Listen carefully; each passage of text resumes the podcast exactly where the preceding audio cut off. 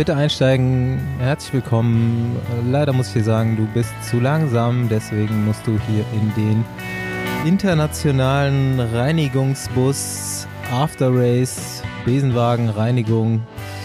Es begrüßen dich, aber hier, trotz dass du zu langsam bist, sei nicht traurig. Es begrüßen dich deine Besenwagenfahrer Bastian Marx, Paul Voss und Anni Stauf. Und auf der Rückbank sitzt Rafa und befeuert den Besenwagen wie immer. es ist einiges passiert, wir haben es gerade schon gesagt. Ganze Zeit keine Rennen, jetzt irgendwie zu viel, man verliert fast den Überblick. Es gibt auf jeden Fall einiges zu besprechen, aber zu Anfang muss ich kurz gestehen, ich habe gerade was richtig Hässliches gemacht. Ähm, wir haben gerade geschrieben, dass wir um so und so viel Uhr aufnehmen und ich war leider diesmal als, ich glaube, das erste Mal zu spät weil ich noch in der Praxis saß und den Regen abwarten wollte und ich mit dem Rad nach Hause fahren musste. Jetzt trug es sich aber zu, dass ich mit diesem Regen nicht gerechnet habe und ich hatte so relativ neue weiße Socken an. Und ich bin jetzt gerade nach Hause gefahren ohne Socken. Erstmal im Leben, glaube ich. Bist, bist jetzt Bahnfahrer geworden. Un unfassbar, ohne Socken Rad gefahren. Ich meine, meine Beine sehen so aus, dass ich trotzdem so aussehe, als hätte ich weiße Socken an, aber Das war schon ein richtig, richtig hässliches Gefühl. Na gut, mein Geständnis für heute ist beendet. Wie geht's euch? Ja, da habe ich dir heute auch ein passendes Video zugeschickt. Ich habe es noch nicht geguckt, glaube ich. Ah, doch, hier mit Theo, Theo Boss. Meinst Nein, du? ich habe dir doch heute bei, bei WhatsApp ein Video geschickt, wie ich Rad gefahren bin heute. Und auf jeden Fall. Ich habe nur ein Foto. Warum habe ich nur ein Foto bekommen und Basti ein Video? ja, wir haben noch private Konversationen. Wir? Oder wer? Nee, Basti und ich. Warum haben wir die nicht? Haben wir auch, aber ich schicke dir keine Videos vom Radfahren. Gibt halt verschiedene Auslegungen von privat. Ich bin ein bisschen ja, aber war, war cool, ne? So mit, also ganz ohne Sorgen ist natürlich kacke, so Ghost Socks wäre natürlich besser. Ghost Socks, ja. Ja gut, war ein bisschen so, äh, ja, ich, ich musste mich schon hart dran gewöhnen, vor allem war es halt auch direkt nass, aber egal, wenigstens die weißen Socken gerettet. Ja, ich bin heute auch so Rad gefahren. Zwei Stunden. Aber halt mit kleinen Socken. Nicht Freut keinen Socken, sondern kleinen Socken. Kleinen Socken. Paul, erzähl ein bisschen was aus Polen noch. Es war so, es war so schön zuzuschauen die Woche und zuzuhören. Ja, also, ah, jetzt sehe ich das Video auch an irgendwie, jetzt fühle ich mich wieder, äh, fühle mich wieder geliebt. Ähm, hm? Boah, also, ich weiß gar nicht, wo ich anfangen soll. Also erstmal ähm, war es überhaupt das erste Radrennen, bei dem ich dabei war, wo die ganzen sportlichen Leiter in einer WhatsApp-Gruppe waren, zusammen mit der UCI, dem polnischen Kommissären und dem Rennveranstalter, wo es so viele Probleme gab, ähm, dass man das nur noch so kommunizieren konnte. Ähm, also auf jeden Fall erste Etappe ging es so schön über Plattenstraßen und äh, ich weiß nicht, Feldwege kann man das nicht nennen, durch, durch Sand, durchs, durch Dünen, Dünen im flachen Land ohne Wasser. Nee, also ähm, es waren irgendwie vier extreme Tage, an denen wir zum Teil über ja, unmögliche Strecken geschickt wurden, die gefährlich waren für die Rennfahrer und auch einfach krasses Material, das dann so weit geführt hat, dass die zweite Etappe, nachdem wir Teams uns zusammengeschlossen haben, äh, und Druck auf den Veranstalter ausgeübt haben, äh, dann endlich auch gecancelt wurde. Ähm, ich hatte da ein Video von der zweiten Etappe gemacht, von dem Gravel-Stück, also Anführungsstrichen Gravel, hat nichts mit Gravel zu tun. Hast du uns auch geschickt, oder? Das waren diese Videos aus genau. dem Auto. Das muss ich kurz genau. kommentieren, dass sich das der äh, geneigte Zuhörer auch vorstellen kann. Es war wirklich unfassbar. Es war wirklich einfach nur, du, ich konnte mir so vorstellen, hast du das gefilmt? Ja, äh, yeah, das habe ich gefilmt. Ich konnte mir so richtig vorstellen, wie du da fährst mit dem Handy so im Anschlag und du gleichzeitig so grinst und denkst, what the fuck? Also wenn man sich ja. da vorstellt, man fährt mit 50 drüber, kein Plan, wo äh, da der äh, treibende Gedanke war, das so zu basteln. Genau, auf jeden Fall die Etappe haben wir dann durch. Ähm, ja, am Abend vorher hatten wir uns alle zusammengesetzt. Das haben, hat vor allem Robert Wagner organisiert, mit ein bisschen Hilfe von mir haben uns zusammengesetzt äh, und die ganzen Spoiler hat entschieden, dass wir am nächsten Tag wollen, dass die Stücke rausgenommen werden. Die wurden dann aber neutralisiert. Der Etappe wurde der UCI-Status aberkannt und ähm, wir haben den Veranstalter auch gedroht, äh, mit ja, mit Beendigung des Rennens, also dass wir quasi alle als Teams aussteigen. Und ähm, ja, war auf jeden Fall ein lustiger Zeitgenosse, der Typ. Der ist die ganze Rundfahrt mit seiner dicken S-Klasse AMG durch die Gegend gefahren. Ein Krankenwagen, Fahrzeug war ein SLS AMG, also die haben auf jeden Fall einen schön auf dicke Hose gemacht und dem war so ziemlich alles egal, vor allen Dingen die, die Sicherheit der Fahrer und wie letzte Woche auch schon berichtet, Corona gab es ja wohl noch nicht, gibt es dann nicht äh, und hat man auch auf alles geschissen. Also war durchweg eigentlich eine ziemlich asoziale Rundfahrt, muss man sagen. Schönes Hotel aber, mit gutem Essen. Ähm, Warschau ist auch schön. Die Umgebung auch. Also gab übrigens auch schöne Gravel-Strecken. Ich bin zweimal trainieren gefahren, jeweils so dreiviertel Stunde nur über Gravel. War richtig geil, weil war halt richtiger Gravel und kein, kein Acker mit, mit Stein und Betonbrocken. Aber was mir jetzt auch bewusst geworden ist im Nachhinein, nachdem ich heute auch einen Journalist drauf angesprochen hat, dass glaube ich das erste Mal ist, dass die Fahrer, äh nee, Entschuldigung, die Teams sich zusammengeschlossen haben und gegen den Veranstalter quasi angegangen sind ähm, über die UCI. Auch ist es dann eine Etappe gecancelt wurde. Das gab es so wohl noch nicht. Und äh, irgendwie hätte man das auch mal größer nach außen posaunen können, weil ja, es war schon eine krasse Zumutung da. Und das Interessante ist ja, so ein Rennen musst du anmelden als Veranstalter, wenn du den UCI-Status beantragst und Videos einschicken von den Rennstrecken äh, oder den Körbelstücken. Das hat der Veranstalter natürlich nicht getan. Die UCI hat trotzdem den Status vergeben, weil er gibt ja Kohle. Und äh, mein Video wurde dann am Tag der Etappe so eine Stunde vorher zur UCI geschickt. Die haben sich das angeschaut und dann entschieden, ähm, dass sie der Etappe den UCI-Status aberkennen. Mhm. Aber das war, ganz ehrlich, war hin und her, der, der Prolog fing ja auch schon so an, dass, dass wir am Start standen und es gab die Corona-Testergebnisse noch nicht von den meisten Teams. Der Start wurde, glaube ich, zwei Stunden nach hinten verschoben. Uno X ist eher abgereist, weil auf einmal Polen rot markiert wurde für die Norweger. Dann erste Etappe auch verspätet Start wegen irgendwas. Also es war ein Chaos, da sage ich dir, aber ein auf ganz dicke Hose gemacht, so Riesenbühne, also wirklich alles aufgefahren, was so geht. Aber äh, Thema Sicherheit und Allgemeinstreckensperrung war dagegen eher, eher noch nicht mal ein nationales Niveau, sondern einfach, keine Ahnung. Ich glaube, da ist, welchen Trainingsrennen bei mir auf dem Dorf veranstalte, ist besser abgesichert. Ja, sind wir ja beim aktuellen Kernthema. Ähm, ich weiß nicht, wollen wir das jetzt mal vorziehen direkt? Passt ja einfach nee, zusammen, ich, ne? Was denn? Das, äh, das Politikthema. Ach so, nee, mir ist noch was anderes aufgefallen. Ja, los geht's. Paul hat gesagt, er ist trainieren gefahren. Da habe ich heute irgendwie, äh, muss ich auch drüber nachdenken. Weil ich dachte mir so, ja, komm, gehst du mal eine Runde Radfahren. Und so habe ich das eigentlich auch immer genannt, als ich noch Profi war. Also ich habe eigentlich selten gesagt, ich gehe jetzt trainieren oder so. Und mir ist das irgendwie heute, ist mir das so aufgefallen, weil mich hat jemand gefragt, was machst du heute? Dann habe ich gesagt, Radfahren.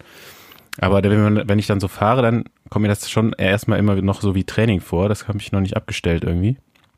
Und dann habe ich darüber irgendwie nachgedacht und dann ist mir aufgefallen, dass mein Vater, der sagt heute noch trainieren. Also der sagt nie, er geht Radfahren, er ist immer, er sagt immer trainieren, ist immer beim Training. Also er sagt nie, er macht eine Radtour oder so. Ja, es ist ja auch ein Sport. Radfahren ja, ist ja. irgendwie so mit Was sagst du dazu, Basti? Sagst du, du gehst Radfahren oder du gehst trainieren?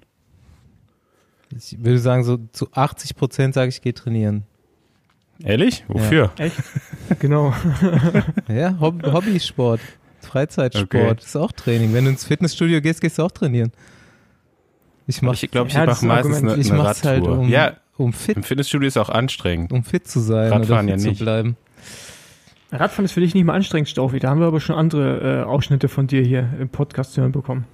Ja, ich fahre halt nicht mehr so schnell. Hast du Form jetzt? Ah, du bist, äh, ich weiß Das ist auch dann so ein bisschen. Du bist in Köln, da ist flach am Rhein. Geht. so flach ist es ja auch nicht. Ja, wenn ich dann so in diesen Trainingsmodus wieder so zurückverfalle, ne, immer so gucke, dass du halt eine richtige Übersetzung fährst und nicht einfach nur so fährst, ohne drüber nachzudenken, dann äh, fällt mir dann auch meistens auf, dass ich so ein bisschen langsamer als gewohnt oder verhältnismäßig auf jeden Fall deutlich langsamer unterwegs bin wie früher und dann habe ich immer schon schnell keine Lust mehr. Das ist so ein bisschen motivationsraubend. Ich glaube, ich kenne das nur vom Laufen gehen. Ich bin mal ein Jahr so ein bisschen, bisschen mehr oder viel gelaufen und das dann auch so ein bisschen als Training gemacht und irgendwie von verschiedene Distanzen angegangen. Jetzt nicht sonderlich schnell, aber wenn ich jetzt so versuche, wieder laufen zu gehen, dann geht es halt nur in einer Geschwindigkeit, die so gar keinen Spaß macht. So Ich einfach Lauf, so Lauf, direkt einfach so keinen Bock und es geht halt nicht schneller, weil dann bin ich sofort irgendwie im V2 Max Bereich, wenn ich das in der in dem Tempo mache, wo ich halt damals so locker gelaufen bin und ab diesem Tempo macht es erst so ein bisschen Spaß dann, wenn du das als Grundtempo hast und so hört sich das jetzt gerade bei mir an. Und deswegen habe ich jetzt keinen Bock Mhm. mehr, ich gehe nicht mehr laufen. ja, Laufen und Radfahren sind auch so Sportarten, die, wenn sie zu langsam ausgeübt werden, keinen Spaß machen. Also natürlich, langsam ist für jeden anders. Also, ja. Aber ja, äh, kann ich nachvollziehen. Ah, übrigens, wo wir gerade beim Laufen sind, äh, ich war ja beim MRT wegen meinen Schienbeinen Mhm. und ich habe ich hab links Stressfraktur dritten bis vierten Grades und rechts ersten. Also nochmal zwei Monate kein Laufen, ey. Alter. Aber da meinte, Die, da die er Stressfraktur, meinte- die hast du nicht vom Laufen, ne? Nee, da, da habe ich von dir habe ich die. Die, die, die, die, hast du, die hast du mir über WhatsApp äh, zugefügt. Das ist ja auch Ähm, noch eine am Schädel, aber die haben sie Ja, genau. nicht ins MRT geschickt. Zehnten Grades. Ja, nee, also bei Stau habe ich manchmal schon Ermüdungsbruch. Also nee, ähm, genau, aber kurz vor Ermüdungsbruch meint er links. Also, äh, gut, dass ich da mal hingegangen bin. Genau so auch ein Update aus der aus dem Lazarett. Ja, Aber ja, jetzt haben wir echt eine gute Überleitung. Komm, die, die übernehme ich.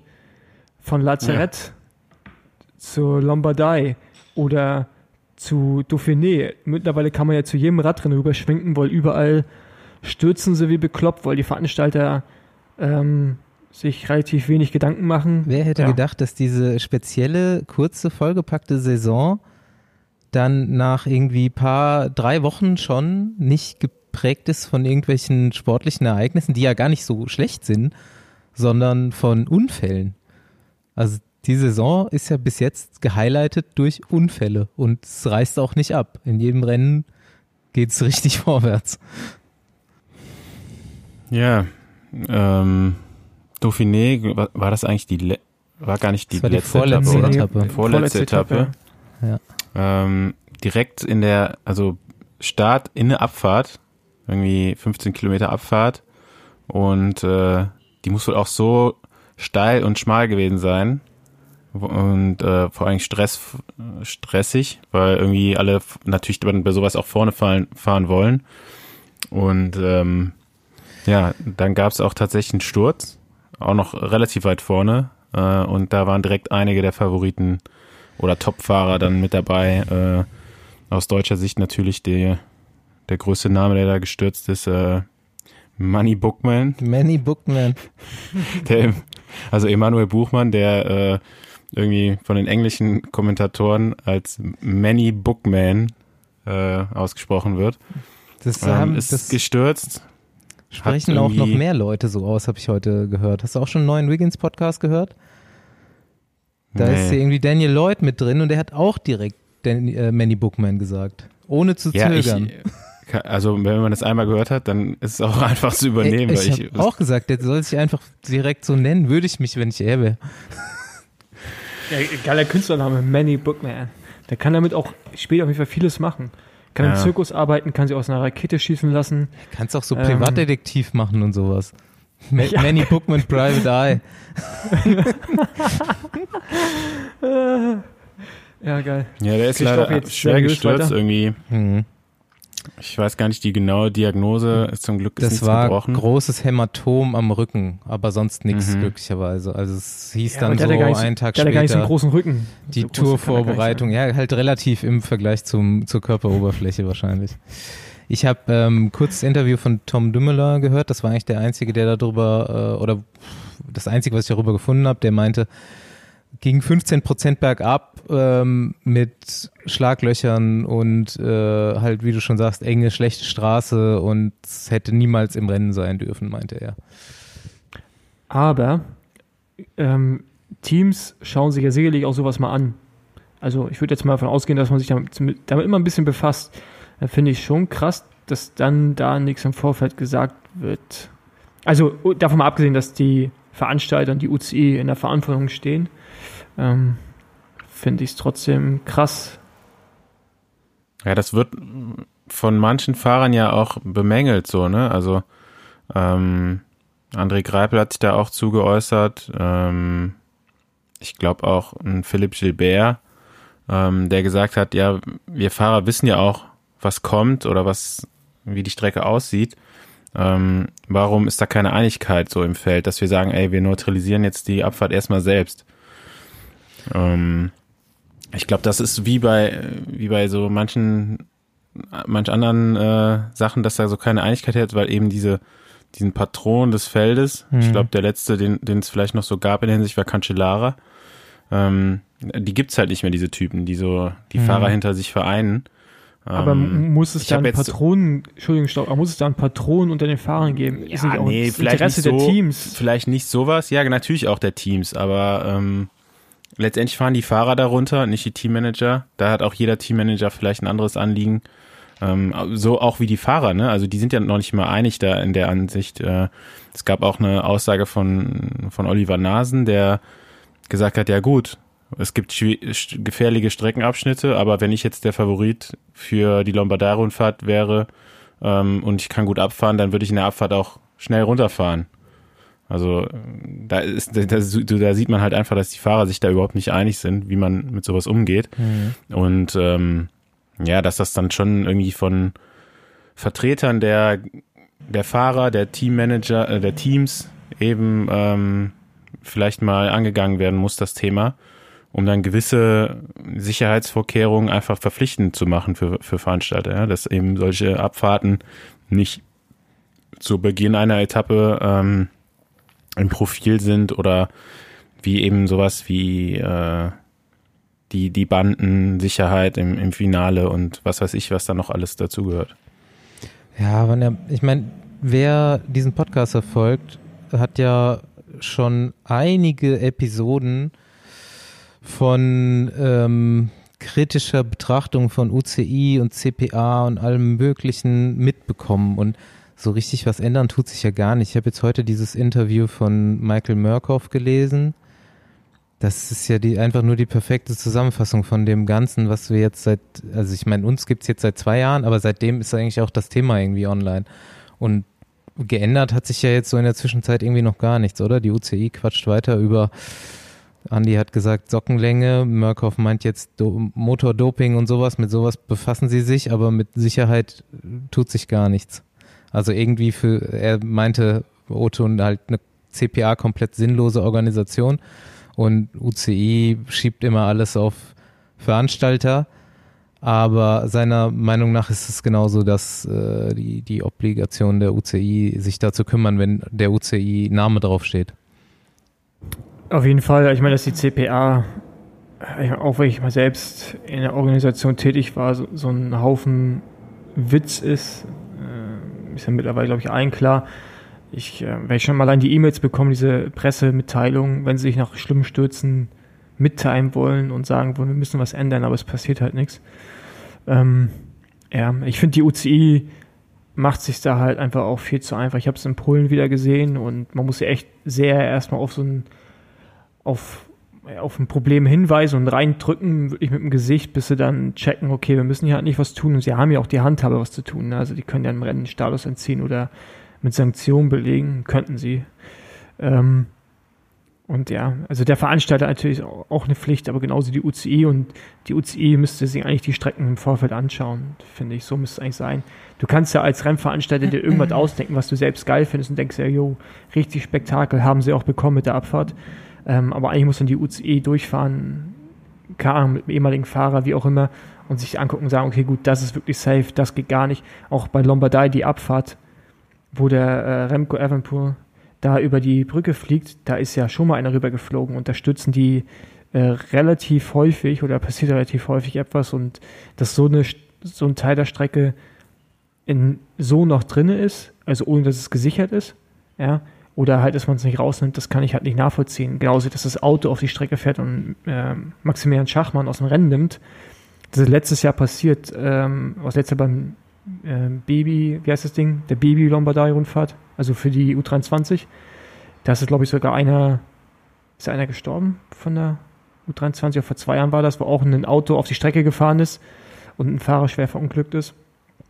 Also, ja, das sind Issues, die kommen irgendwie relativ oft vor und ich finde, da ist schon die UCI der richtige Ansprechpartner und die handeln der Hand, aber leider tun sie halt nichts, außer Gebühren einsammeln.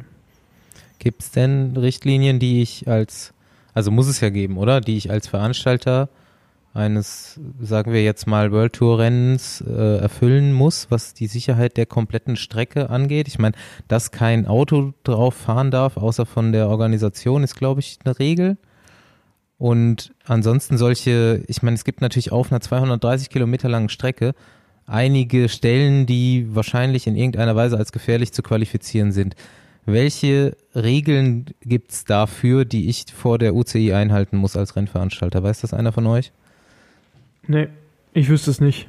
Also, das ich weiß nicht, wie das genau jetzt ja. definiert ist. Es gibt auf jeden Fall Regeln, ja, irgendwelche Verkehrsschilder, die du ähm, mit so Schutzkissen versehen sollst, musst, wie auch immer das äh, da äh, aufgeschrieben ist. Aber es sind halt auf jeden Fall nicht, nicht ausreichende Maßnahmen so. Und die UCI hat für mich ja schon seit Jahren oder seit ich mich, äh, seit ich im Radsport eigentlich bin, hat die UCI für mich keine Vision. Also das liegt natürlich daran, dass die, dass der UCI-Präsident oder die UCI-Präsidenten in der Zeit auch äh, alle ihre eigene Vision verfolgt haben, dadurch da irgendwie keine kontinuierliche Linie drin ist. Ähm, ich weiß nicht, ob sich einer von euch noch an diese World Tour Reform erinnert, die eigentlich äh, vor einem oder zwei Jahren eintreten sollte, wo die Teams in A- und B-Mannschaften unterteilt worden sind, es nur noch äh, die Teamgröße äh, beschränkt wurde und alle Rennen nur noch mit sechs Fahrern gefahren werden sollten. Das sind halt alles so Sachen, ähm, die wurden dann groß angekündigt und ausgearbeitet und dann irgendwie mit der nächsten Kandidatur oder Präsidentschafts äh, mit dem nächsten Präsidentschafts- oder mit dem nächsten Präsident ja, ähm, wurde das schon wieder abgeschafft oder weil sich eben auch Leute der, gesagt haben, ey, was soll das, ja. Ähm, da ist irgendwie nichts drin und ich, für mich ist die UCI halt irgendwie so ein verstaubter Laden. Ne? Ich, irgendwie äh, habe ich das Gefühl, die wollen halt zu einem Radsport zurück, wie es ihn vor 30, 40, 50 Jahren gab. Ähm, und vielleicht sollte man einfach mal den Sport so akzeptieren, wie er heute ist. Also den modernen Radsport nicht irgendwie alt machen wollen, sondern was eben schauen, was haben wir jetzt hier gerade äh, für Probleme und nicht irgendwie versuchen, das Rad der Zeit zurückzudrehen. Mhm. Ja? Was und macht den modernen Radsport denn für dich aus? Ja, eben, dass keine, äh, dass halt sehr viel Taktik mit dabei ist, sehr viel Wissenschaft, Wissenschaft mit im Sport mittlerweile ist. Ja, also alles, äh, jeder kennt's, dass äh, die Teams genau ihre Fahrer einteilen, die dann mit dem Wattmesser ihre Leistung da abliefern. Ähm, das mag man jetzt gut finden oder nicht, aber das, das Problem, oder man, man ändert den Radsport ja nicht nur, weil man die Teams verkleinert. Ja, da, du machst das Rennen ein bisschen offener vielleicht, das stimmt schon. Aber vielleicht ist es ja auch gar nicht so schlecht, wie es ist. Also ist ja auch alles zu erklären, warum das so ist. Und dann akzeptiert man halt mal, dass die, dass es eben nicht mehr Etappen gibt mit 150 Kilometer Solofluchten, ähm, die, die irgendwelche Fahrer vor Jahren, wo es noch keinen Blutpass gab, noch keine Dopingkontrollen und äh, wo man für eine positive, für einen positiven Befund eine Zeitstrafe bekommen hat. Also warum will man in so eine Zeit zurück, was die Leistung angeht und nicht irgendwelche nachvollziehbaren Leistungen einfach akzeptieren, so wie sie sind, ja, dass die Rennen heute taktischer geprägt sind als noch vor 30 Jahren. Das ist halt so, das änderst du halt auch nicht mehr. Und äh, ja, einfach mal von diesem Weg wegkommen und sich mit aktuellen Problemen auseinandersetzen. Eben sowas wie äh, einfach grundlegende Sachen, die Sicherheit der Fahrer äh, im, für, bei einem Streckenverlauf zu, das zu regeln. Das ist ja jetzt mal total eklatant, dieses Thema. Es ist ja auch wirklich so, dass es jetzt zum ersten Mal so ist. Ich weiß nicht, wie ihr das wahrnehmt, aber dass ähm, irgendwo drei Rennen parallel laufen oder vier sogar wo es bei jedem Rennen quasi Proteste der Fahrer gibt. Und äh, ich meine, da ist jetzt irgendwie Lombardei, Dauphiné und äh, Wallonie.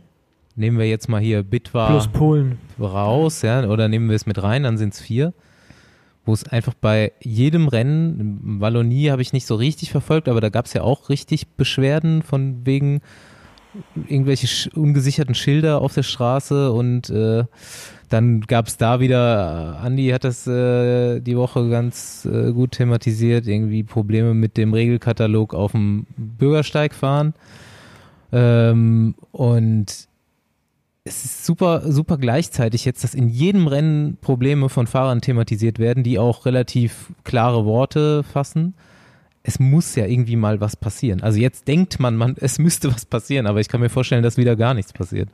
Wahrscheinlich nicht. Also, keine Ahnung, man, also ich glaube mittlerweile nicht mal, dass man so solche Tragödien, es ist ja zum Glück keine Tragödie geworden mit äh, wie mit, ähm, oh, wie heißt der, Jakobsen in Polen, ja, dass es auch keine großartigen Änderungen herbeiführen wird. Rem, Remco halt genauso, kurz, ne? Da hast du auch ja, gedacht, der ist, ist kurz ja, man ist kurz schockiert und okay, Show must go on und ich glaube, das liegt halt einfach auch daran, dass, was ich halt nicht ganz nachvollziehen kann, dass die Teams, die Teams sind ja einfach von der Grundstruktur eher wesentlich stärker aufgestellt als die Rennfahrer und die Teams müssten ja Interesse haben, dass die Rennfahrer nicht verletzen, so wie jetzt in dem Fall von Borans Krue, wo dann einfach mal drei der wichtigsten Fahrer für die Tour einfach eventuell ausfallen könnten. Ja, man ja, weiß es nicht. fällt auf jeden Fall und, aus.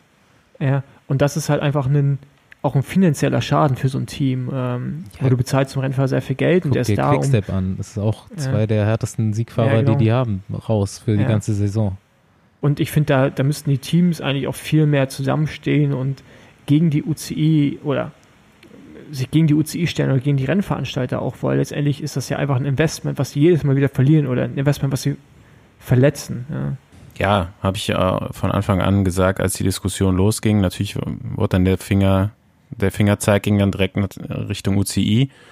Ähm, klar macht die UCI die Regeln, aber wer dafür sich eigentlich aufstellen muss, sind halt eben die, die Vertreter der Interessen. Ne? Im, im, Im Fall der Fahrer die CPA ähm, die halt eben nicht effektiv arbeitet, schon seit Jahren nicht mehr. Also die haben ein, zwei gute Sachen gemacht, seitdem schlafen die. Ähm, das liegt natürlich auch daran, dass das Wahlsystem für den Präsidenten da irgendwie äh, ähnlich ist wie in, in Weißrussland. Und ähm, da gehen schon jetzt auch schon vor dem Saison-Restart äh, auch Leute das Thema an und äh, fordern, dass da neu gewählt wird und äh, dass alles neu aufgestellt wird.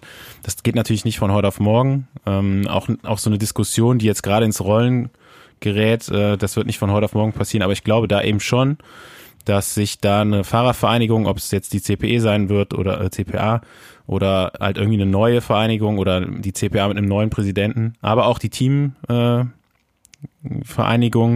ähm, sich da jetzt schon stark machen wird, so, weil jetzt ist das Thema da. Äh, jeder Fahrer beschwert sich jetzt auch über jedes äh, Schlagloch, was irgendwo da ist. Ähm, das ist natürlich jetzt einfach, wo der Topf einmal kocht, dass man da immer noch was äh, Feuer mit dazu gibt. Aber ähm, ich glaube schon, dass da irgendwie was passieren wird, weil eben auch jetzt nicht nur der Sturz von Jakobsen war, sondern eben auch so ein Evenepoel gestürzt ist und das jetzt alles, wie was ich schon gesagt hat, in so kurzer Zeit passiert und dieses Problem einfach jetzt mal richtig offen darlegt. Ne? Und ähm, ja, ich bin gespannt. Also ich hoffe natürlich, dass das weiter angegangen wird. Äh, ich bin mir da eigentlich ziemlich sicher, dass da was passieren sollte. Und ähm, wie das dann umgesetzt wird, eben von der UCI, das ist dann natürlich nochmal eine andere Sache. Aber äh, die Diskussion wird auf jeden Fall irgendwo an einem Tisch geführt werden. Ich dachte ja so direkt, äh, als Remco da von der Brücke gefallen ist, jetzt ist es nicht ganz so äh, ganz so ernst gemeint, aber dass Nibali den auf dem Gewissen hat.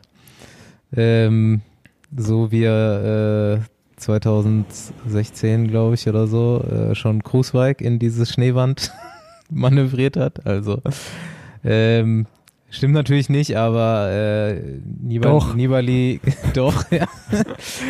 ähm, nutzt ja so seine, äh, sein Talent, ein bisschen härter und schneller bergab zu fahren, äh, ganz gerne auch mal aus, um äh, Druck auf die Konkurrenz auszuüben. Und das war ja genau in dem Fall ähm, der Fall. Und äh, ich habe mir nochmal so gedacht, eigentlich, der Typ hätte auf jeden Fall ein lupenreines, super krasses Image bei mir, was Bergabfahren angeht, wenn er sich nicht bei Olympia in Rio so hart auf die Fresse gelegt hätte. Das, trüb, ähm, das ist das Einzige, was das Bild trübt. Sonst krasser, ja. krasser Abfahrer auf jeden Fall. Das ist übrigens auch der moderne Radsport. Ne? Ähm, früher mhm. war es ja einfach verboten, in der Abfahrt zu attackieren. Was heißt verboten? Aber man hat es einfach nicht gemacht. Und ich weiß noch, als ich bei Müllraum war, wo wir einfach Stress bekommen haben von größeren Fahrern, wenn, wenn wir in der Abfahrt halt zu schnell gefahren sind, zu viel riskiert haben. Und mittlerweile ist es halt auch ein Mittel, um Radrennen zu entscheiden. Und Nibali hat natürlich schon herausgefordert, dass was passiert ist, kann man aber auch nicht, äh, ja, ja, die angreifen, äh, weil ja, das gehört ja zum Radrennen dazu. Genau. Eine Abfahrt ist halt, gehört halt einfach, ist Teil des Radrenns. Ja. Aber deshalb muss sie halt einfach auch safe sein. Mhm. Eine Abfahrt, finde ich, gehört genauso geschützt wie die letzten 1000 Meter. Man muss nach Gefahrenstellen schauen und gucken, ähm, wie man die entschärfen kann. Und wenn da halt so eine gefährliche Kurve ist, entweder musst du die rausnehmen oder du musst im Vorfeld versuchen, das Ding äh, zu entschleunigen oder zumindest so abzusichern, dass wenn einer stürzt, dass man auf jeden Fall nicht 10 Meter in die Tiefe fliegen kann. Ja. So sieht's aus. Das vielleicht, das vielleicht als entweder abschließenden Gedanken dazu, zumindest zu Remco. Das mit Schachmann, oh, da ist mir schon wieder fast die Hutschnur gerissen, ne? Ich hab so einen Hals auf Autofahrer, äh, gerade dieses Jahr, es wird immer schlimmer. Es sind, sind so viele Leute, äh, entweder in meinem Bekanntenkreis oder jetzt auch im Rennen von Autofahrern umgenietet worden. Was denken sie sich? Naja, egal. Das ist halt nix. Nix, ja. Wahrscheinlich kannst du sowas gar nicht vermeiden, oder? Als Rennveranstalter. Wenn das, wenn das Rennen klar, im Finale klar, in so einer nee, Stadt ist nee, nee, und irgendeiner entscheidet sich an irgendeiner Stelle von einem 10 Kilometer Stadtkurs da aus seiner Parkbucht rauszufahren. Nee, nee, Basti, das, das muss man, das muss man absichern. Dafür gibt es keine Entschuldigung. Du, wenn du ein Radrennen durch, da musst du halt an jedem, jeder beschissenen Ausfahrt muss halt dann irgendwie ein Posten stehen oder du musst es mit Gittern absperren. Aber das Argument, dass du es in so einer Stadt nicht machen kannst, die fahren ja auch nicht zum ersten Mal darunter, ne? Ich wollte gerade sagen, eigentlich muss ja jeder in Como wissen. Ist ein anderes Lom Datum. Die waren das Lombardei-Rundfahrt, ja, das ist der, die einzige Erklärung. Und dass ich da an dem Tag nicht auf die Strecke zu fahren habe. Ja, also ich, da steht ganz klar der, Ver der Veranstalter in der Verantwortung. Und ja, da muss, und aber genau da muss die UCI dann halt auch mal reingehen und einen Katalog erstellen, einen Strafenkatalog, ähm, die, die dann einfach, das irgendwann heißt, entweder finanziell oder mit einem Punktesystem, wo du auch da wieder sagst, okay, gut, wenn es weiter so geht, dann verliert der Veranstalter halt seinen World Tour Status oder auch wenn es bei Rundfahrt sicherlich schwer ist, weil es ein Monument ist, aber dass es nicht so einfach ist, solche Dinge einfach zu vergessen und im nächsten Jahr kann es wieder passieren. Das darf nicht passieren. Ja. Gut, Themenwechsel. Themenwechsel bleiben wir vielleicht in äh, Como oder an den äh, norditalienischen Seen. WM-Roulette. Die Italiener sind, äh, ich habe schon Varese gehört, ich habe schon Sardinien gehört. Ich sag wird Sachsenring. Die, wird die, Idee, äh, die WM noch stattfinden dieses Jahr? Sachsenring. Sachs, ich sag auch Sachsenring. Im, Im Zweifel immer Sachsenring. Ähm, ich habe jetzt nichts weiter gehört, außer dieses Gerücht, was halt schon seit ähm, Wochen im Umlauf war, was aber eigentlich auch dementiert wurde, dass es irgendwie in den äh, Vereinigten Arabischen Emiraten stattfindet. Ähm, da gab es wohl eine Absage von Seiten der Veranstalter, möglichen Veranstalter. Und ähm, dann hieß es eigentlich, äh, nach dieser Absage hieß es eigentlich, ja, es wird in der Schweiz stattfinden, jetzt findet es doch nicht statt. Ähm, diese ganzen Vorschläge, die jetzt irgendwie äh, da durch die Medien gingen, die kamen ja auch nicht von irgendeiner offiziellen Stelle, sondern das waren eigentlich auch wieder ähm, so ein paar Konstrukte irgendwelcher Journalisten oder lokalen Veranstalter.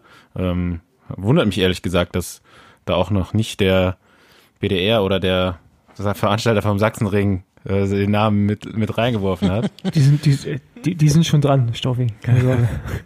ja, ich bin also ich würde, also für die UCI ist natürlich äh, eine Katastrophe, wenn es nicht stattfindet. Für mich persönlich, ich fände es gar nicht so, so verkehrt. Ähm, ja klar, als, als, als, als Manager vom Weltmeister. ja, aber jetzt mal, mal ganz ehrlich, also ich sehe das für alle Meisterschaften ja auch eigentlich so. Ne? Ähm, warum nicht einfach das mal auszufallen? Also dem einzigen, der dem, dem Schaden entsteht, ist letztendlich der UCI. Ähm, vielleicht können die es gar nicht finanziell ausfallen lassen. Vielleicht sind sie halt pleite sonst, das wäre ja auch mal was. Ähm, Wo kommen da die Einnahmen her? Revolution, Revolution. Ja, die aber ich meine, es gab jetzt schon Gebäude die- stürmen. äh, es gab ja auch irgendwo mal die Meldung, dass die in den April verlegt wird. Also dann holst du Die gehört. Meister, eine Weltmeisterschaft im April nächsten Jahres nach oder wie. Und dann gibt's zwei Weltmeisterschaften in einem Jahr. Also dann kann ich es doch lieber mal ganz sein lassen. Ja, wirklich. Ähm, ist jetzt einfach nur meine Meinung, ne? Keine Ist Ahnung. das April-Ding dieses gehört. äh, Lüttich, Lüttich-Bastogne-Ding oder was da war? nee, nee, sollte dann einfach in der Schweiz äh, im Okay. April stattfinden. Ja, top. okay. Machen wir so. Abgesegnet. Naja, gut, Ja. also ich, ich habe ja auch so, jetzt mal so rein intuitiv würde ich sagen, die, die muss eigentlich stattfinden dieses Jahr. Also würde ich jetzt auch der UCI nicht zutrauen, die einfach ausfallen zu lassen. Irgend, irgendein Trottel wird sich noch bereit erklären. Wisst ihr, woran es jetzt in der Schweiz en- letztendlich gescheitert ist? Das war ja doch irgendwie relativ klar, die Aussage, dass man es machen will noch. Ja, die regionalen Bedingungen, oder? Also, dass das Kanton die ähm, Corona-Maßnahmen, glaube ich, oder sie die nicht so weit öffnen konnten, dass es möglich war, die Veranstaltung durchzuführen. Oder? So habe ich es zumindest verstanden. Ich habe ich hab gar keine offizielle Meldung da irgendwie zu gelesen. Ähm, Kein Bock. nee, also es, es interessiert mich dann also erstmal Nein, nicht nein, nein, im nein, Detail, nein. warum Nein, es ich meine die Schweizer ist. kein, ich meine die Schweizer kein Bock. ja, kann auch sein. Aber wenn ich mir jetzt drüber, drüber nachdenke, wenn es da nicht vorher schon irgendwie einen Plan B gab, der jetzt ein bisschen länger in der Mache ist, also jetzt einen Veranstalter für so ein Event zu finden, da ist ja nicht eben nur ein Straßenrennen der Profis, da sind äh, alle Altersklassen, alle Rennklassen, Frauen, Männer, ähm, fahren dann Straßenrennen und ein Zeitfahren, also so schnell dafür jetzt einen Ersatzort zu finden, wo es erlaubt sein könnte, äh, sehe ich jetzt eher, ehrlich gesagt nicht. Aber Nur Sachsenring halt. vom Sachsenring. Wenn wir es dann oft genug sagen. Kriteriumsweltmeister kann das dann, äh, kann der ausgefahren Ja, genau. werden. Ja, Mann. Ja, Mann. Okay. Ja, ey, lass mal Gut. kurz diesen äh, Wut, Wutbürger-Podcast mit ein paar positiven äh, Dingen noch aufhellen, was den Rennbetrieb der vergangenen Woche betrifft. Soll ich? Alle meine Lieblingsfahrer haben gewonnen. Du darfst auch gleich. Okay. George Bennett hat gewonnen, Gran Premio Piemonte. Sepp Kuss hat gewonnen und äh, Lennart Kemner hat gewonnen bei der Dauphiné. Richtig cool. Alles und Kinder. Alles Kinder. Und äh, Manny Bookman schien auch in Form zu sein. Also äh, Form geht in die richtige Richtung, Richtung Tour de France. Einmal ums ja, eigentlich schon. Was? Ja, gut. Jetzt haben wir ja noch eine Woche Zeit, ne? Überlegt euch mal. Ey, nächste Woche müssen nächste wir Woche. die komplette Tour de France prognostizieren. Nicht die komplette. Wir geben nur einen Tipp ab und dann äh, haben wir ja ein paar Folgen während der Tour. Ja, okay. Ähm, haben wir, glaube ich, auch einen Gast Chris Froome. nächste Woche, der vielleicht noch ein bisschen was zur Tour sagen kann oder erzählen kann. Wer denn Staufi? Ja, du, du, Chris du, Froome. Chris Froome. du teast, Ja, du wir, teast, also ganz ehrlich, ich will ja hier im Besenwagen keine Versprechungen mehr machen, die ich eventuell nicht einhalten kann. Deswegen du teast schon wieder. eventuell. Ja. Auch einer, der mal die Tour gefahren ist. Ich, Wenn's ich dann- bin doch schon zu Gast. klappt. Ja, ja. Du kannst ja Noch auch einer. nächste Woche was sagen. Halt. Ja, was heute sind auch äh, war auch ein Radrennen, wo ich mich gefreut habe. Zwischenzeitlich äh, dachte ich, boah, cool, das kann sogar noch ein richtig gutes Ergebnis werden. Als, aber als dann Philipp Walsleben in der als Spitzengruppe Philipp war. Walsleben 20 Kilometer vor Ziel noch in der Dreimann-Spitzengruppe war. Ähm, er hat es schon mal angesprochen hier bei uns. Vielleicht war das Rennen doch noch ein bisschen zu lang für seine. Stimmt. Nicht. Nee, ich, ich, ich, ich habe ja den Rennbericht ähm, und anscheinend hat Visconti von Anfang an das Ding sehr seriös äh, angenommen da und hatte das Ziel, ins Ziel zu kommen. Und die da sind die von Anfang an richtig sportlich gefahren, meinte der. Also war wohl schon richtig, richtig schnell, war auch in der Gruppe. Und ich hätte auch nicht gedacht, dass er so weit kommt. Äh, Finde ich natürlich gut. Von daher, äh, manchmal hilft Training anscheinend auch. Von daher, ich nehme gerne äh, Coaching-Anfragen an. Ja, gut, man muss sagen, so 41. ist er jetzt hinten raus geworden. Sind noch ein paar vorbeigefahren, aber immerhin. Ja, also das Rennen, glaube ich, bist du das mal gefahren? Also ich finde allein, Nee. ich finde allein durchfahren kann man schon eine Medaille für bekommen. Weil der Rundkurs ist echt ranzig. Das ist auch schwer, Das ne? geht dieses Ja, Ding hoch, Arsch, Mann. wo letztes Ja. Jahr beim Giro der Prolog war, ne?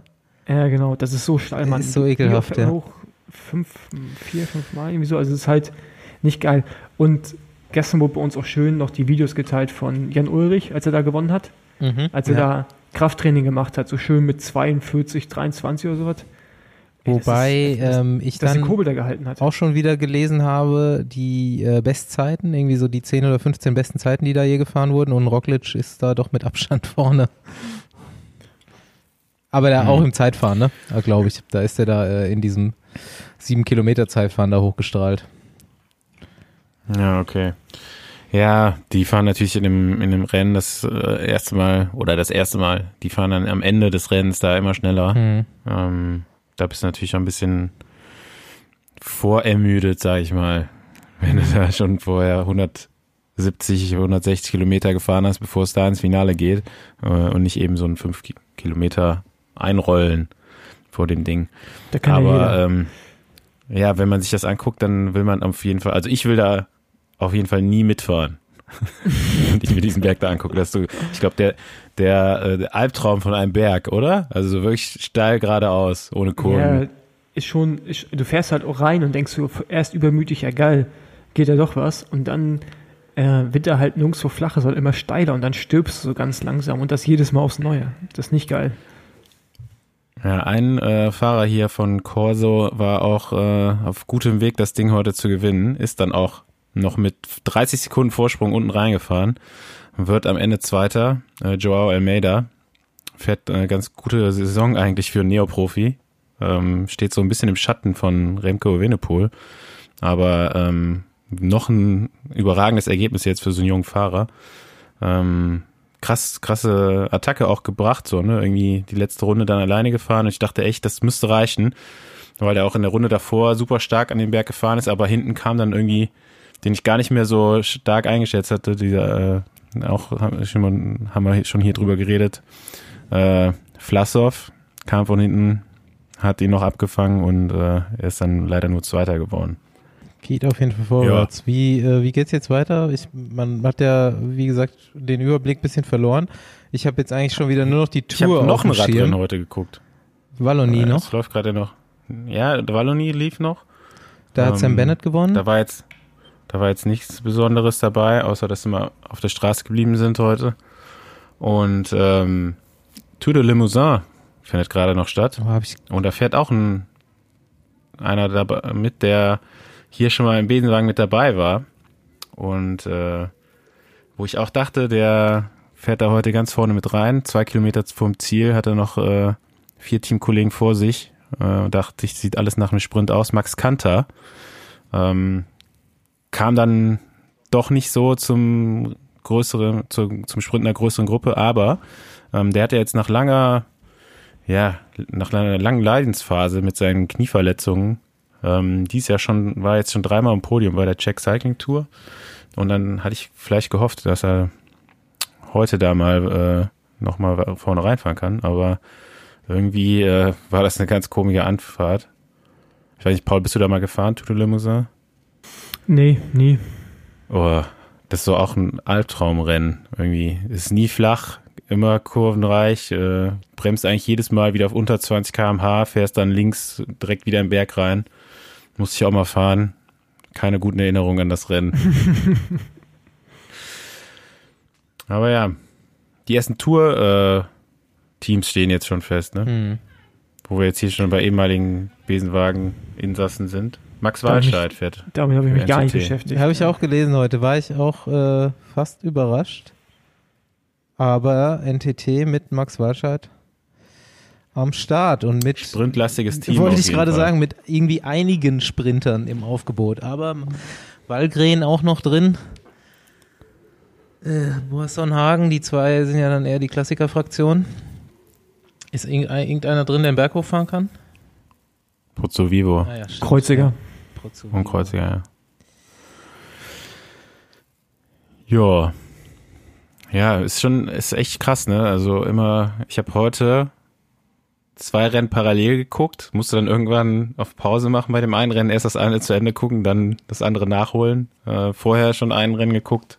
Man kommt nicht so nicht so richtig mit, wenn man nur einen ja. Bildschirm hat, auf jeden Fall. Was ist denn noch? Ist noch irgendwas Fettes vor der Tour? Deutsche Meisterschaften. Yes, stimmt. Auf dem Sachsenring. Endlich wieder Sachsenring. Kann man das mal live gucken irgendwo vielleicht am Wochenende? Ja, ich, ich kann Facebook live machen. Oder Insta live. bitte, ich bitte darum.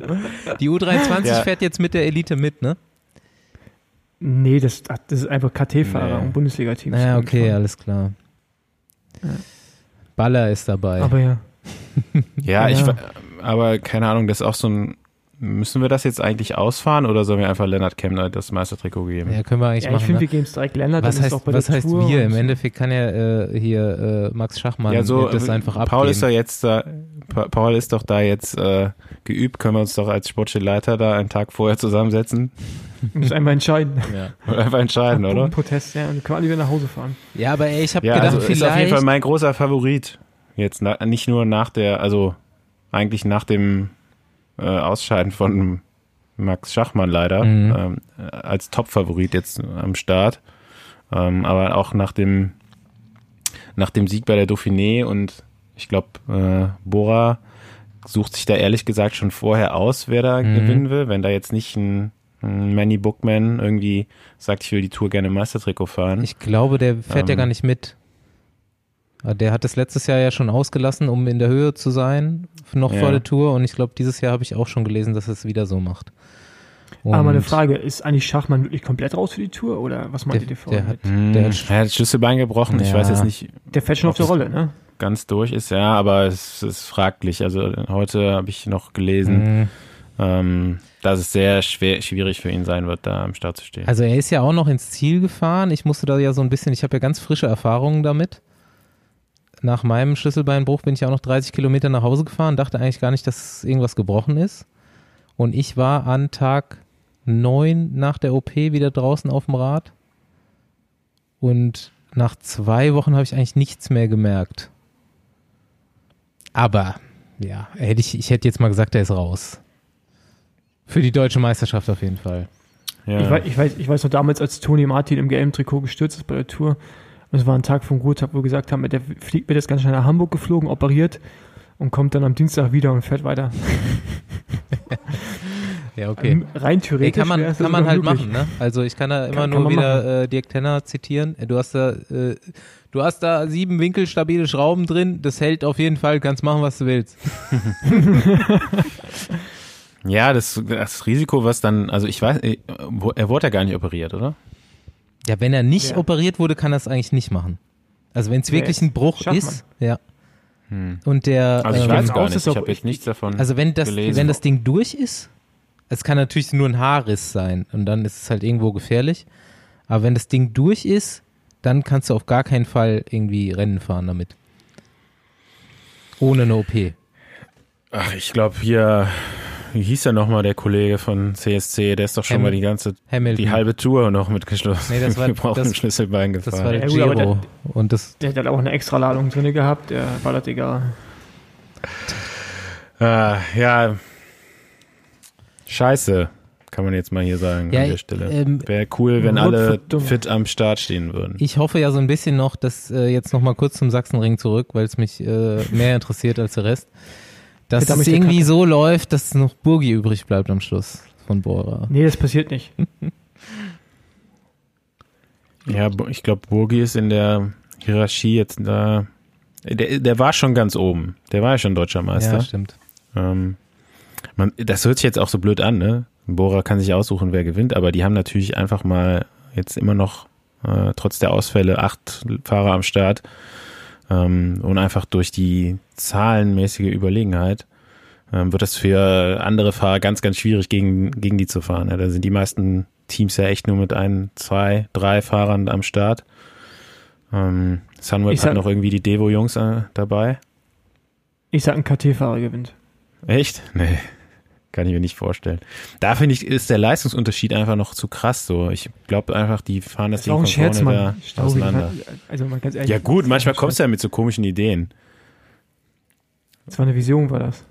Kannst dich übrigens äh, schon drauf vorbereiten, wenn du bei der Tour irgendwelche gravierenden Fehler machst, wie die Kommentatoren, die das jetzt gerade aktuell machen, Ähm. Dann gibt's Ärger. Dann kriegst du hier einen Rant aus, im Nee, Besenwagen. so Bookman-Sachen kannst Ja, du machen, da- aber vielleicht.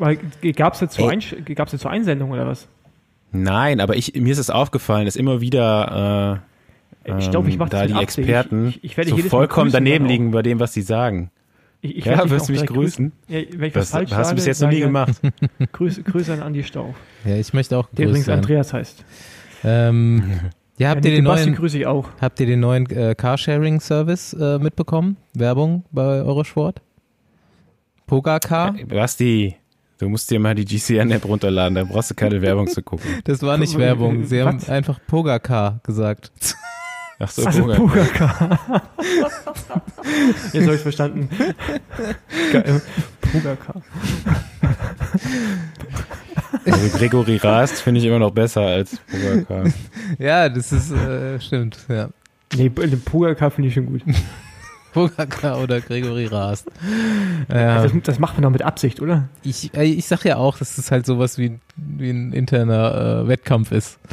Ja. Wäre auf jeden Fall richtig geil. Also wenn wir dazu mal jemanden von den Jungs interviewen könnten, äh,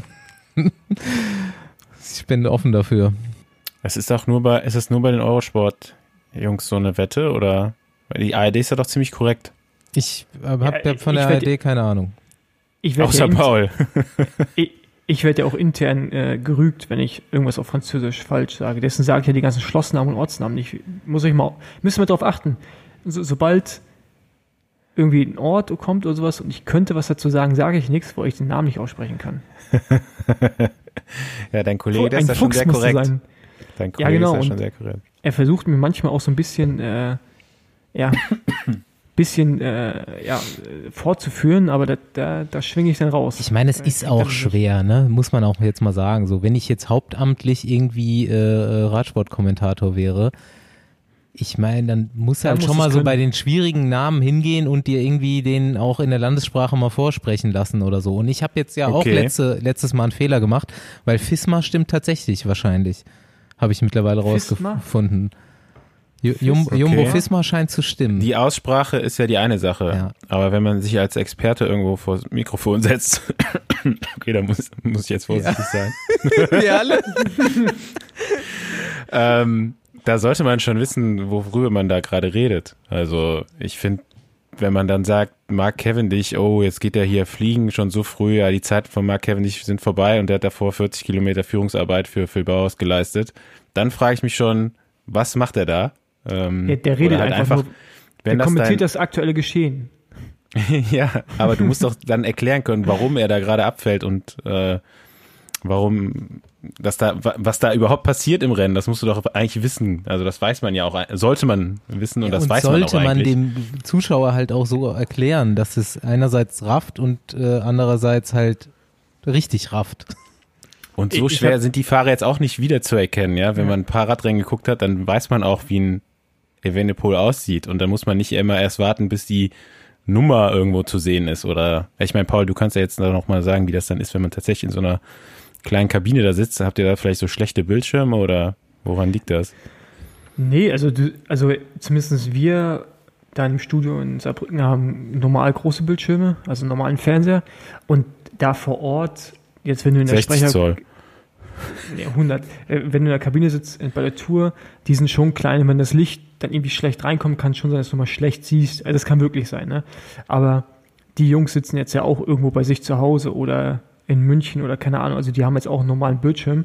Und ja, also ich weiß, was du meinst. Und normalerweise erkennt man das auch. Und ich würde auch eher immer nichts sagen, bevor ich was Falsches sage. Also bei Fahrer erkennen gerade. So, wenn man sich zu 100 Prozent Ja, irgendwie, nicht also Tour de, ist. So. Tour de Wallonie, das ist gerade, äh, weiß ich nicht, was da abgeht, aber da, äh, jeden Tag, da könnte ich mir die Haare raufen, wenn da so Aussagen kommen.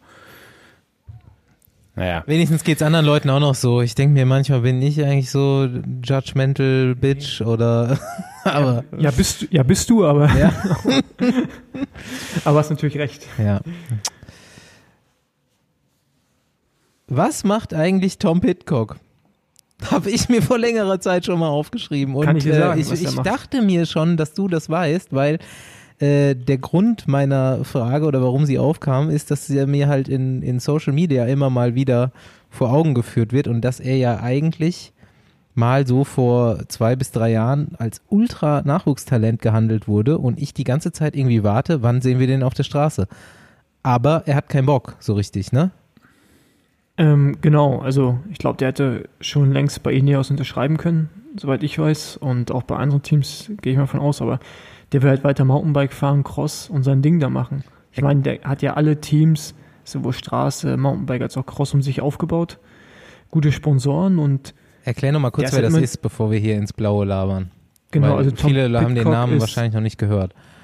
Genau, Tom Pitcock ist äh, U23 Crossweltmeister, Junioren Crossweltmeister, Junioren Zeitfahrweltmeister, äh, Zweiter bei der WM geworden, dieses Jahr im, bei den Profis im Cross und einer der krassesten Talente, ähm, die es da draußen so gibt. Ist ein Brite. Egal, genau, ist ein Brite, egal was du dem vom Rad gibst.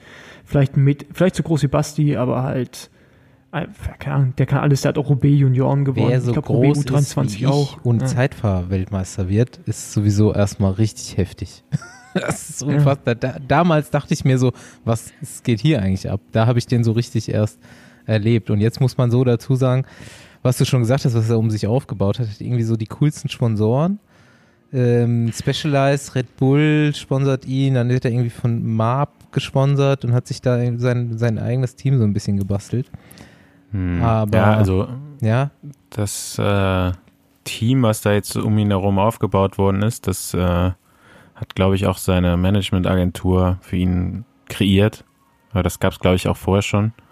Ähm, der ist da noch letztes Jahr für das Team von, das Nachwuchsteam von Wiggins gefahren. mhm, genau. Das hat er dann äh, zugemacht Ende letzten Na Jahres. gut, aber das gehört ja auch dem Management von ihm.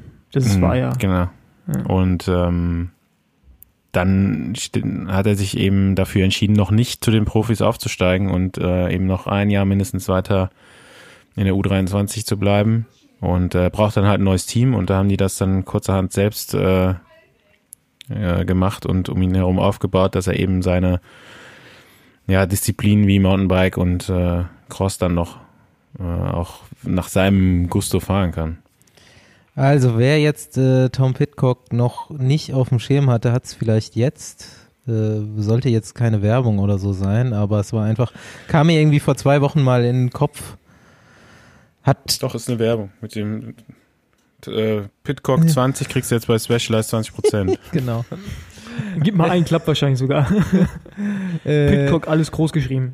aber hat einer von euch oder Paul, hast du irgendwelche Infos, ob er das denn wirklich noch will? Kommt er noch auf die Straße oder?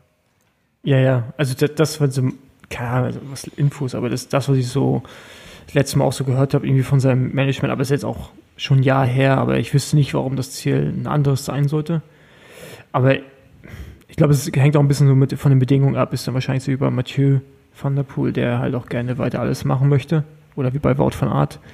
Und ich glaube, man, die Teams sind mittlerweile auch bereit, halt so einen Deal einzugehen, wo sie natürlich sehen, dass es noch eine weitere Werbefläche ist, plus ähm, dass es auf jeden Fall nicht unbedingt äh, ab, ja, also dafür sorgt, dass ein Rennfahrer schlechter unterwegs ist, sondern eher wahrscheinlich sogar noch leistungsfördernd ist.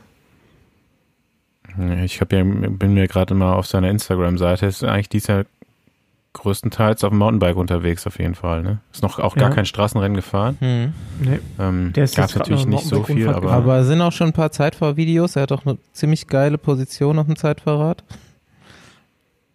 Habe ich mir gesaved als Anschauungsmaterial. ja, ist, ist auch im Gegensatz zu dir dann äh, vielleicht auch gleich groß, aber der ist halt auch nicht 1,50 Meter breit, so wie Genau, du. richtig.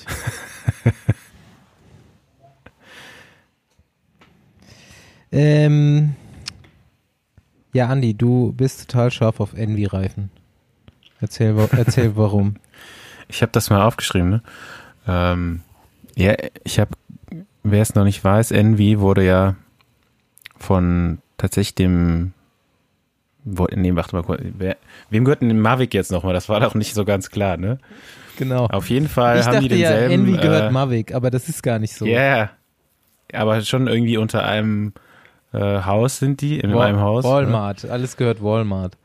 Ja, alles gehört Walmart. Oder Kentucky Fried Und Chicken. äh, die haben jetzt, nachdem dann halt Mavic äh, gesagt hat, wir sind pleite, ähm, eine der großen Innovationen von Mavic aus der Schublade ausgepackt und machen jetzt passend zum Laufrad selber Reifen.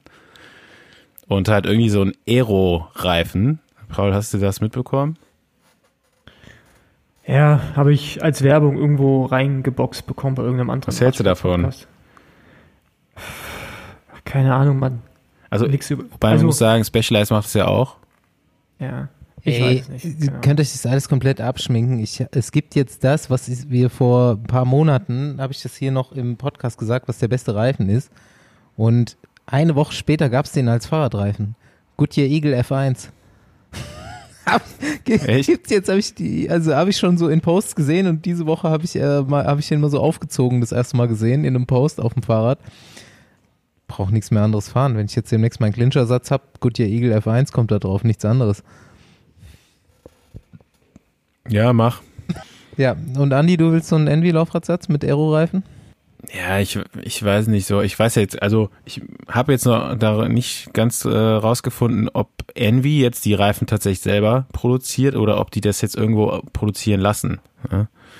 Ähm, und wie viel Entwicklung ist da jetzt dahinter oder ist das tatsächlich jetzt irgendwie nur, nur so ein Marketing-Gag? Oder ja, die nehmen einfach irgendeinen Reifen, den es schon gibt, machen da ihren Namen drauf und verkaufen es jetzt irgendwie als tolle Innovation. Weiß man ja nie so genau. Muss man mal äh, abwarten, bis das mal irgendwie jemand ausprobiert hat. Nee, du hast? Aber ich musste da natürlich direkt an Mavic denken, so, ähm, die ja damals dann da, damit anfing. Aber wie schon gesagt, ne, Specialized macht auch eigene Reifen, die auch ganz gut sein sollen.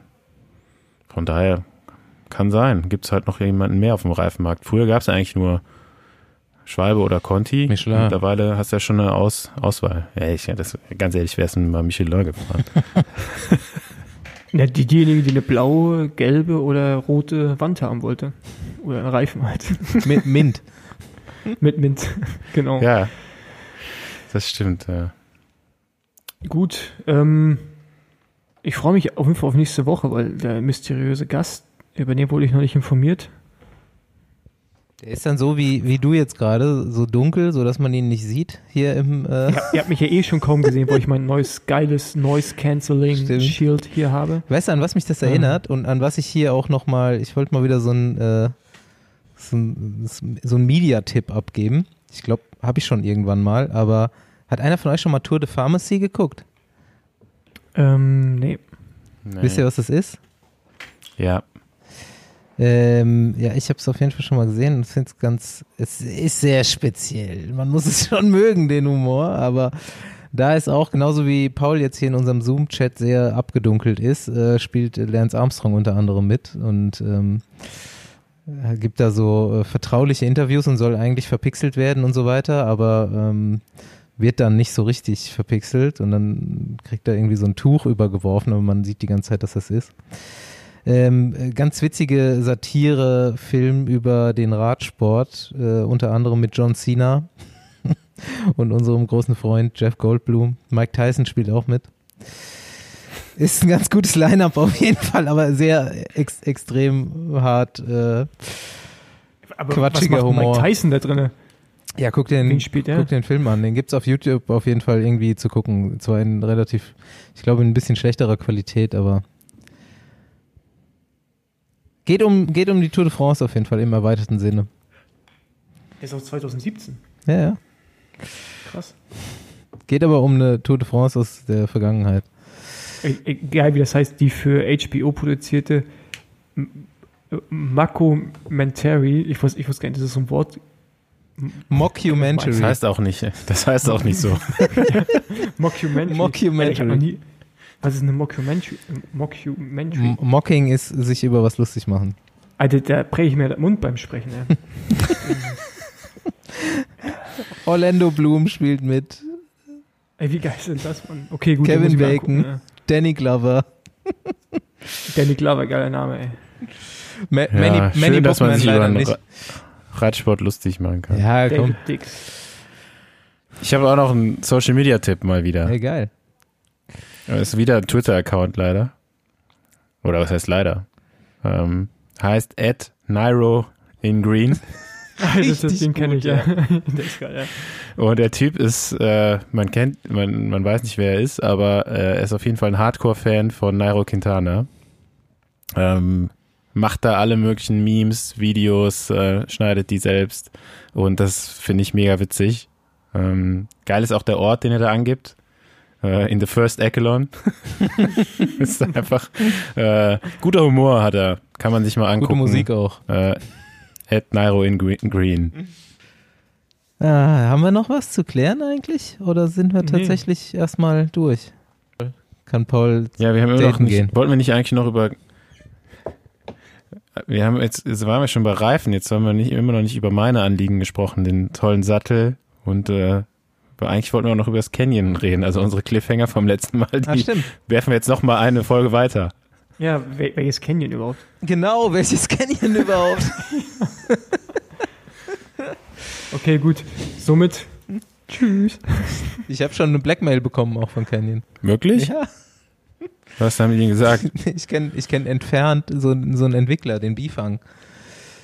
Ähm, und der schrieb so, er hat die, er hört ja immer die Folgen und er hat es auch gehört und er findet es ja nicht so gut, dass wir über äh, bisschen so über Canyon lästern, weil äh, das stimmt auch gar nicht. Die haben eigentlich voll den Entwicklungsvorteil. Die waren einfach schon so früh so weit, dass sie jetzt äh, noch immer, Das stimmt, ja. immer vorne dran sind.